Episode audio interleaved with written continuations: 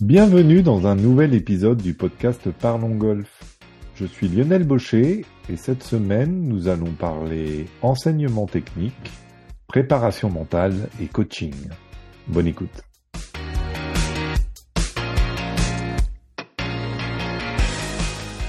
Aujourd'hui, je suis ravi d'accueillir Kelly Sautière, enseignante de golf et préparatrice mentale. Bonjour Kelly. Bonjour Lionel. Kelly, à quand remonte votre histoire avec la petite balle blanche? Elle remonte à il y a quelques années maintenant, puisque j'ai commencé à jouer au golf à l'âge de 6 ans. Euh, donc j'ai commencé bah, avec euh, mon papa et puis ma sœur, ma maman, et euh, donc ensuite j'ai suivi le parcours d'école de golf. Euh, puis des championnats de France, donc de la catégorie poussine à minime, où euh, donc j'ai fait du golf et puis des études classiques aussi à côté. Euh, et donc après, ben, j'ai passé mon, mon bac après mon bac scientifique, et ben je me suis tournée vers l'enseignement du golf, où j'ai passé mon BP donc au Krebs de Montpellier, puis mon DE avec la PGA France, et depuis six ans maintenant, je me suis spécialisée donc dans la préparation mentale. Alors, justement, en plus de cette formation euh, de d'enseignante technique, euh, donc euh, vous avez choisi la spécialité, ce que vous dites, euh, de psychologie du sport et préparation mentale, je crois que c'était l'intitulé. Pourquoi avoir choisi cet angle-là en plus? Alors, je me suis toujours intéressée à, au côté développement personnel. J'ai toujours aimé les sciences, donc d'où le fait que j'ai passé un bac scientifique. Et euh, parce que aussi inconsciemment, je sais que c'est euh, le pilier de la performance qui m'a manqué euh, dans ma propre performance plus jeune, puisque à l'époque, on, on, intégrait à peine la préparation physique vraiment dans l'entraînement au quotidien et on entendait très peu parler de, de préparation mentale. Aujourd'hui, comment vous abordez le, le processus d'identification euh, des forces et des faiblesses chez les chez un golfeur euh, et, et, du coup la question indirecte c'est comment vous trouvez l'équilibre entre l'instruction technique et le développement du mental dans votre approche du coaching? Alors euh, bah une, un de mes rôles euh, vraiment principaux c'est justement de, euh, de d'être sûr que tout le, on va dire que le joueur ait un staff qui soit vraiment bien à la fois complet, bien défini, donc, euh, autour de chaque joueur. Et euh, justement, donc moi, mon rôle est vraiment à chaque fois bien défini avec les joueurs. Donc, il y en a certains que j'accompagne que sur de la technique, euh, d'autres que sur de la préparation mentale, certains, et c'est un petit peu plus rare quand même, sur à la fois la technique et le et l'aspect mental. Et donc, dans le cas où je suis les joueurs uniquement sur l'aspect mental, euh, ben, je suis beaucoup pour le travail en équipe puisque ben, selon moi, c'est comme ça que le joueur va avancer euh, euh, le plus vite et puis que voilà, tout le monde ait bien les mêmes informations et qu'on soit tous intégrés au, projet sportif. donc, donc voilà, après, je suis en communication avec les coachs techniques pour que justement, s'il y a des petites choses qu'on peut mettre en place à l'entraînement au quotidien ou que, que moi, je vais peut-être observer aussi en tournoi et puis que je vais pouvoir justement faire le retour. Euh, c'est comme ça, je pense qu'on gagne du temps et qu'on optimise la performance du joueur. Mmh. Comment vous adaptez vos, vos méthodes d'entraînement euh, pour répondre aux, besoins des golfeurs qui vont être de différents niveaux de compétences, des débutants aux professionnels? Alors, euh, ben, il y a beaucoup de questionnements en fait, surtout les premières séances et notamment la première séance, en tout cas dans, en préparation mentale. Euh, j'ai vraiment besoin de connaître le contexte autour du, du de la performance du joueur. Euh, donc je pose beaucoup de questions et puis euh, ce qui va me permettre déjà, ce qui va me permettre d'orienter déjà, on va dire le, le travail sur bah, sur des habiletés mentales bien précises qui peuvent justement ressortir.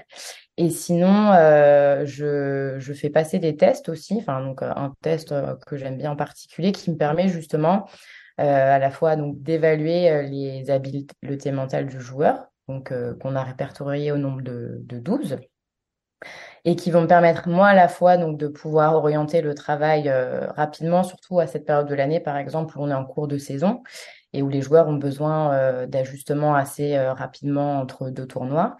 Et, et, ça permet aussi aux joueurs, quand je vous communique les résultats de ces tests, de connaître son profil justement sur le plan mental. Parce que très souvent, voilà, les joueurs se connaissent un minimum sur le plan technique, sur le plan physique. Euh, mais après, sur l'aspect mental, euh, c'est plus compliqué aussi comme c'est plus abstrait, donc de mettre des mots sur les choses et, euh, et, de, et de pouvoir leur donner leur, leur profil. Donc à la fois pour le côté confiance, de savoir quelles sont les habiletés qui sont fortes chez eux et pas uniquement celles qui sont à renforcer. Donc, euh, donc voilà, beaucoup de questions au début, validées par un questionnaire. Et ensuite, suite à ça, je cible vraiment au maximum deux habiletés mentales à travailler en priorité. Euh, comment intégrer des clés euh, au quotidien, euh, donc à l'entraînement, donc golf est aussi très important hors golf puisque ben, la rigueur de l'entraînement technique, les joueurs l'ont très souvent, mais c'est vrai que sur l'aspect mental, le fait de, de mettre en place des, des, bonnes habitudes au quotidien, c'est quelque chose qu'il faut, qu'il faut, sur lequel il faut insister, quoi, on va dire. Mmh. Et, et c'est quoi justement ces habitudes au quotidien, on va dire hors golf? Ouais, bah selon, selon le profil et les besoins du joueur, ça peut être euh, une séance euh, quotidienne de méditation, ça peut être une séance de respiration euh, ou de visualisation bien précise, juste des séances des fois aussi de, de stretching pour justement avoir une relaxation physique mais aussi mentale. ça peut être voilà, de la visualisation, que ce soit en interne ou en externe, par rapport au parcours aussi. donc c'est là que justement par rapport à ce dont a besoin le joueur, on adapte les, outils. La durée et puis le contenu. Mmh. Et ces, ces habitudes, ce sont des habitudes qui sont, euh, enfin, que les joueurs et joueuses aujourd'hui arrivent facilement à prendre. Vous avez que, entre guillemets, sept ans d'expérience, ce que vous disiez, de, mais, mais est-ce que vous sentez une évolution euh, dans l'intérêt, en fait, et, la prise de conscience euh, de, l'importance de ces habitudes? Oui, euh, il y a une vraie prise de conscience grâce euh, bah, notamment au, retour euh, des athlètes directement, ou des golfeurs professionnels, des, aussi des journalistes, puisque justement maintenant on intègre vraiment la préparation mentale dans le, bah, l'entraînement au quotidien. C'est plus un sujet tabou comme ça a pu l'être il y a encore quelques quelques années. Donc, euh, donc voilà, le fait que les sportifs en parlent, que justement, il y a eu dernièrement aussi plusieurs reportages sur le sujet de la dépression. Euh, donc finalement, pour être plus dans de la prévention, euh, pour éviter d'arriver à, des situations justement bah, de, dépression pour les joueurs, parce que hum, le métier de, golfeur ou athlète en général de haut niveau a bah, beaucoup d'exigences et euh, donc il faut que les, athlètes en soient, informés, soient préparés et euh, d'où le fait de mettre en place des bonnes habitudes euh, dès le plus jeune âge. Mais c'est vrai que aujourd'hui, euh, on voit que la performance en général est évaluée beaucoup au niveau de l'aspect technique. Donc c'est vrai qu'on est capable de passer des heures au practice à taper des balles, mais par contre, s'accorder 10-15 minutes par jour pour justement respirer, visualiser certaines choses, juste se relâcher, c'est beaucoup plus dur. Mmh. J'imagine. Euh, et, est-ce que ce, ce travail-là, à, à, quel âge il doit commencer quand on commence à être, euh, alors je parle pas évidemment du, du joueur loisir euh, enfant, mais mais il y a un joueur élite qui commence à faire les championnats de France, ce genre de choses, euh, comme vous, vous avez pu les faire, je crois, euh, quand vous aviez 11-12 ans. c'est des choses qu'il faut déjà leur, leur inculquer? Oui, alors euh, j'appellerais plus euh, cela de la sensibilisation mentale que vraiment de la préparation mentale, euh, puisque voilà, dès l'âge de, j'ai certains joueurs voilà qui ont, bah, les plus jeunes ont 9 voire 10 ans, et euh, juste pour voilà, alors c'est des séances qui durent, euh, qui sont beaucoup plus courtes, hein, parce que le temps d'attention est aussi plus court à cet âge-là. Donc, euh, donc juste sur le fait de sensibiliser, de faire le lien entre euh, est-ce que la performance est vraiment liée ou la contre-performance finalement à l'aspect technique ou peut-être plutôt à l'aspect mental, le fait de d'apprendre à mettre des mots sur les émotions, sur ce qu'on ressent. Euh, donc aussi, ce qui est très intéressant là-dedans, c'est que le travail qu'on fait au golf avec ces jeunes va leur permettre aussi euh, de d'aborder plus facilement la période d'adolescence qui est une période euh, souvent difficile de remise en question, de manque de confiance, de comparaison, etc. Hmm. Pour les joueurs élites, euh, quelle est la répartition, selon vous, qu'il faudrait avoir dans le travail entre technique, physique et euh, mental? Bah, Je dirais que en termes de répartition, je pense que l'aspect, en tout cas, euh, l'aspect mental en termes de représentation sur la performance, l'aspect mental représente minimum 70% de la performance, je pense. Donc après, en répartition, euh, c'est sûr que euh, il y a, ce serait à mettre en place au quotidien, c'est sûr. Et après, je dirais que l'aspect technique, bah, c'est vrai que l'aspect mental, quand on travaille finalement et pour des joueurs élites, il est vraiment intégré aussi à l'aspect euh, technique, puisqu'après on travaille sous forme de parcours à thème ou de séances aussi au practice. On peut très bien travailler la routine euh, tout en faisant une séance euh, au practice. c'est juste en fait d'adapter les différents modes d'entraînement. si je fais plutôt de la répétition, là je suis vraiment axée sur de la technique. Si je fais plus de la performance, je suis plus sur l'aspect mental.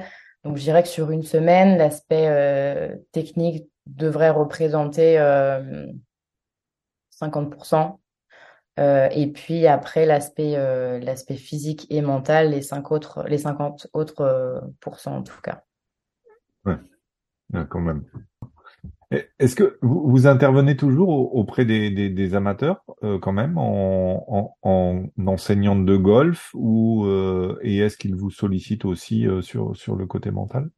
Oui, oui, tout à fait. Donc j'enseigne même à des joueurs bon amateurs de haut niveau ou même de niveau plus intermédiaires, voire débutants, hein. mmh. euh, sachant que le, pour moi, on peut aborder vraiment la préparation mentale avec un joueur quand euh, il commence à y avoir une certaine régularité sur euh, les frappes de balle, que on arrive au minimum, voilà, à décider et à réaliser la trajectoire qu'on veut en fait. Donc, mmh. donc oui, sous forme de parcours à thème, il y a beaucoup de choses à travailler. Il y a beaucoup de joueurs amateurs, même de niveau intermédiaire, qui sont stressés, qui ont du mal à gérer des émotions. Euh, puisque ça dépend aussi du vécu, si c'est des joueurs qui ont été compétiteurs euh, dans un autre sport. Euh, il y a aussi les compétitions par équipe pour le club, pour ces joueurs-là. Donc, donc oui, j'ai vraiment, on va dire, du, en termes d'âge, du joueur de 10 ans à, au joueur de 60, 65 ans. et on va dire, voilà, à partir d'un niveau index, je dirais 20-25, on peut travailler des choses euh, déjà sur l'aspect mental, ouais. Mmh. Et, quelles sont les, questions les plus fréquentes que vous avez de la part de ces, de ces joueurs euh, loisirs, on va dire, hein, pour les distinguer de... Bah, c'est ce terme qui est très à la mode aussi, le stress, n'est-ce pas? Euh, Donc c'est justement, voilà, ben je suis stressée, j'arrive pas à gérer mon stress. ben quand une, suffit que je fasse un double bogey et puis après c'est l'effondrement. Donc c'est vraiment pour ces gens-là, c'est aussi d'arriver à mettre des mots sur ce qu'ils ressentent. Finalement, c'est pas que pour euh, le public euh, très jeune qu'on fait ce travail. Et euh, et puis après, pour eux, ce sera plus voilà de se servir de leur vécu qu'ils ont pu avoir justement dans d'autres sports ou même dans leur vie professionnelle pour le mettre en application sur un parcours de golf. Donc c'est voilà essentiellement la notion de stress et de gestion des émotions. Mmh. Mmh. Dans ce sport qui est euh, à, à, forte majorité euh, masculine, euh, on va le dire, sans parler d'âge, mais mais est-ce que est-ce que c'est plus compliqué pour une femme de développer sa visibilité et sa crédibilité? Alors je sais que vous intervenez avec Aude Bredel dans Golfeur et tout ça, donc, euh, mais euh, mais c'est vrai que c'est une question qui, qui m'intéressait en fait d'avoir votre point de vue euh, sur sur ce plan-là. Oui, je pense que c'est plus difficile et qu'à la fois c'est aussi une façon de de se démarquer et de vraiment travailler sur son identité en tant que joueur. Et c'est vrai qu'on voit certains pays euh, où peut-être que les joueuses sont un petit peu plus féminines et euh, s'acceptent plus en tant que femmes dans le milieu du golf que euh, peut-être en France.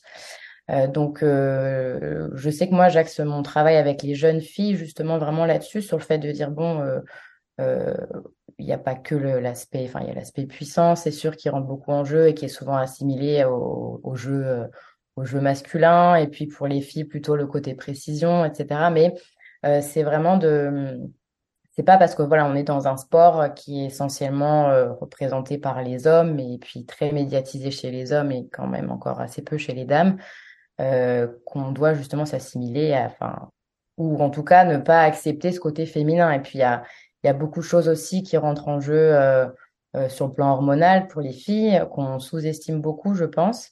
Et donc oui, c'est à la fois c'est pas facile et à la fois ça permet vraiment aussi de d'avoir une de développer une estime de soi assez forte puisque justement ben c'est le fait de se d'imposer justement un peu qui on, est en tant que joueuse dans ce dans ce public masculin.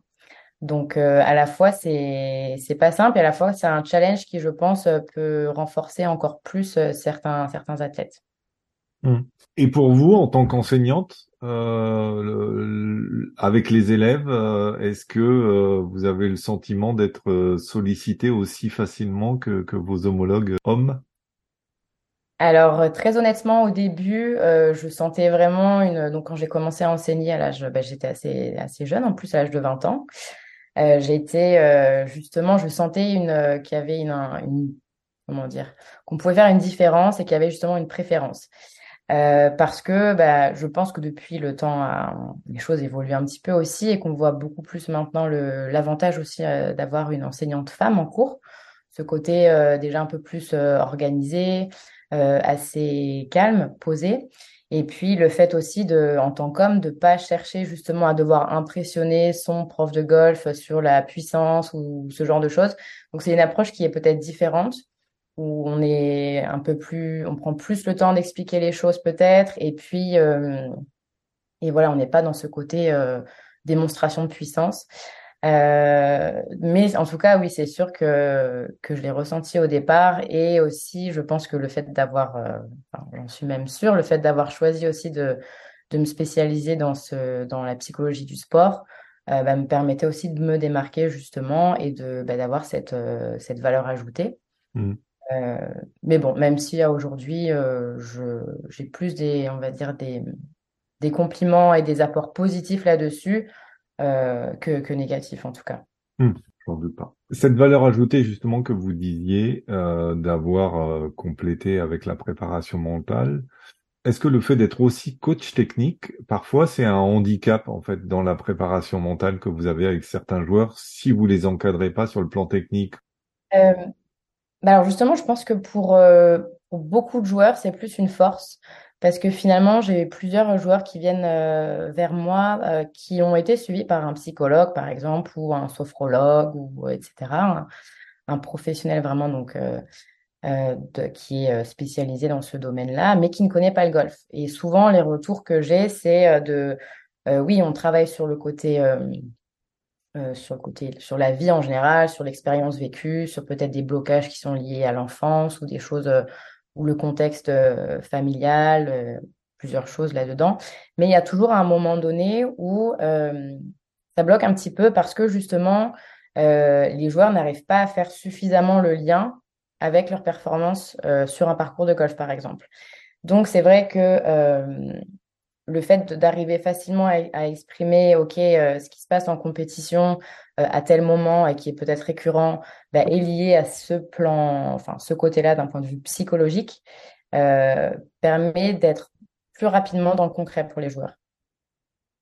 Après, c'est sûr que j'ai aussi mes limites et que quand il y a des sujets où justement je suis pas, je m'estime en tout cas pas pas suffisamment formée quand c'est vraiment des sujets psychologiques de fond, euh, là où je vais envoyer les joueurs, en plus de travailler avec moi, par exemple, je vais envoyer les joueurs vraiment vers, un, vers un professionnel, euh, voilà, vraiment psychologue, s'il y a des choses euh, vraiment de fond à travailler. Et, mais c'est pour ça que pour moi, c'est très important que, ma place soit bien définie et auprès des coachs aussi, parce que sinon, on peut, on peut rapidement penser que je vais aussi intervenir sur ce plan-là. Donc voilà, comme ça, les, les places sont bien définies pour chacun. Mmh. Alors, c'est peut-être c'est peut-être une question un peu piège, euh, et, et, vous aurez le droit de ne pas vouloir y répondre. Mais on parle souvent, on parle souvent du, des Français à haut niveau euh, d'un problème de mental. Euh, alors, j'avais eu l'occasion d'interviewer euh, Jeff Luquin euh, sur la petite balle blanche, qui a dit non, les Français n'ont pas de problème de mental. Les Françaises nous prouvent que elles n'ont pas non plus. donc, mais est-ce que est-ce que en France, euh, le point faible des Français, euh, enfin, est-ce que le mental est un point faible chez nous, les joueurs français, enfin, chez les joueurs français de haut niveau? Je pense qu'on évolue beaucoup sur ce, dans ce secteur de la performance euh, et donc dans le bon sens, puisque ben justement maintenant, même à la fédération, donc il y a vraiment des psychologues et préparateurs mentaux qui interviennent avec les joueurs, même des psychologues, même dans par exemple pour les délégations aux Jeux Olympiques. donc on est vraiment, on évolue beaucoup, mais je pense qu'il y a quand même quelque chose sur le plan culturel où on a un, je pense qu'on a un petit peu plus de mal, ou peut-être que ce sont les nous coachs hein, qui formons euh, justement euh, pas suffisamment les jeunes, enfin pas suffisamment bien là-dessus les jeunes, sur le fait de de sortir de sa zone de confort, de d'accepter bah, la contre-performance, euh, parce que en France, je trouve qu'on est beaucoup axé sur le résultat, on est beaucoup sur le sur le score, sur le sur le ranking, sur les points, etc.